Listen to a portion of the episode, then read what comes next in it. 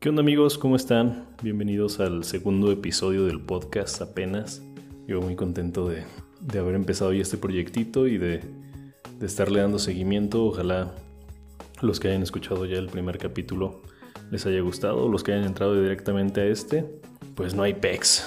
Al final de cuentas, la idea es compartir eh, temas que van llegando eh, eh, en mi camino, que van llegando a mi cabeza y que pues para empezar me sirve un montón a mí estar aquí hablándolo y ojalá les sirva de algo a ustedes escucharlo, les haga reflexionar nada más y reflexionemos juntos sobre, sobre este tipo de cosas, ¿no?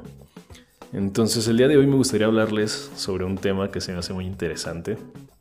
Es algo que escuché en un podcast hace unos días, un podcast que se llama Dementes, igual y por ahí lo conocen, eh, que trata de un chavo que entrevista pues a a puro emprendedor, empresario, eh, artistas, de todo un poco. Y pues les pregunta cómo es que ellos han, han llevado su camino para, para, lograr lo que son hasta ese momento. Y uno de los invitados que la verdad no, no me acuerdo cuál era, porque ya he escuchado bastantes de él, este, hablaba sobre un tema que es el que quiero tocar el día de hoy y es el dinero feliz. Eh, se supone que el dinero feliz, según como él lo comentaba, es el dinero que tú obtienes de hacer algo que te hace feliz. Alguna actividad, este, eh, cuando capitalizas eso que te hace feliz hacer, Y lo que pasa es que la mayoría de nosotros este, normalmente empezamos o estamos haciendo algo de trabajo que es de lo que vivimos que no necesariamente nos hace muy feliz, ¿no? O sea, tal vez no, necesariamente lo odiemos tampoco, ni, nos quite este, la tranquilidad del día a día, pero a lo mejor hay algo que nos gustaría estar haciendo que nos haría más felices.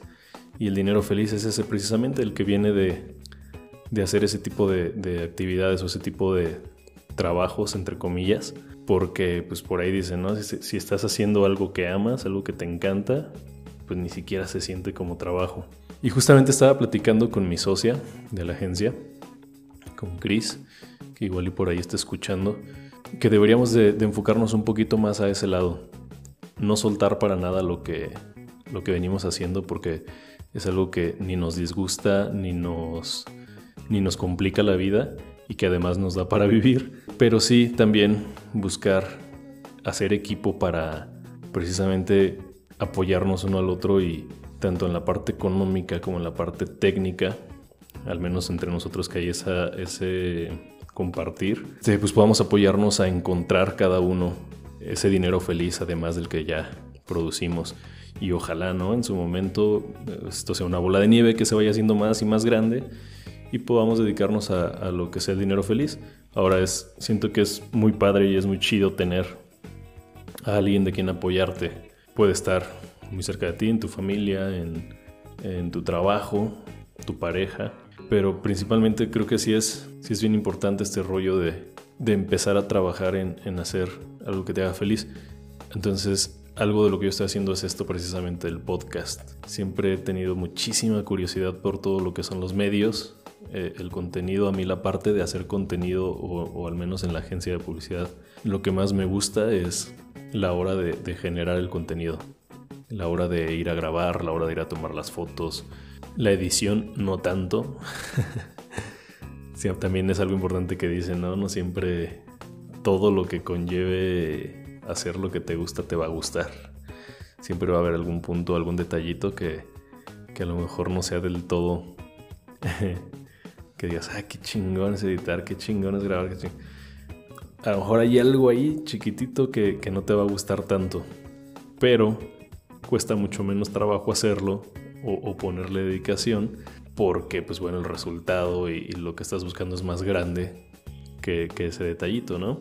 Entonces quería dejarles como que esta, esta reflexión de cómo muchas veces pues andamos ya resignados por la vida pensando que ya lo que nos gusta pues es nada más un hobby, es nada más un, una distracción de la realidad, ¿no? Y nuestra realidad siempre parece que nos queremos acostumbrar a que nuestra realidad sea siempre un poco más gris, un poco más, más sad, y, pues no, no, tiene por qué ser así. A lo mejor es algo que hemos venido escuchando mucho, pero si algo he aprendido de, personas como estas que aparecen en ese tipo de entrevistas y, de otras que he tenido el gusto de, ir conociendo en el camino es, es que hay que aventarse a los madrazos y, tratar de buscar no nada más aventarse y, andar de jodido, ¿no? Sino que aventarte y aventarte para producir toda la lana que tú quieras, la lana que tú necesites y la lana con la que te sientas cómodo. No estar, no tener peleado hacer lo que te gusta con hacer lo que te da para vivir. No tener peleado hacer lo que te apasiona con el dinero. Entonces creo que es una una muy buena reflexión pensar qué tanto estamos capitalizando lo que, lo que amamos hacer, lo que nos hace felices. Y también puede ser por ahí que, que ni siquiera sepamos todavía, ¿no? Que, qué es lo que nos hace felices, pero pues bueno, entonces si no existe todavía eso, pues hay que buscarle. Y como decíamos en el otro episodio, pues hay que empezar a tomar decisiones que nos encaminen y que nos lleven un poquito más cerca de, de, de encontrar eso que, nos podría hacer más felices. Así que, ¿cómo podríamos empezar a hacer dinero feliz, amigos? Pues yo creo que lo primero es definir bien cuál es esa actividad por la que tenemos curiosidad o por la que ya tenemos alguna pasión. Establecer bien cuáles son nuestras capacidades en el momento, tanto de tiempo como puede, puede ser también económicas, porque tal vez necesitas invertir y yo creo que ese es uno de los puntos también más importantes. Ya una vez que defines qué es lo que quieres hacer o qué es lo que te está causando esa curiosidad, ver cuánto tienes que invertir en tiempo y en dinero. ¿no? Entonces establecer un día de la semana, una hora de ese día en la que te vas a poner a chambear en ese proyecto.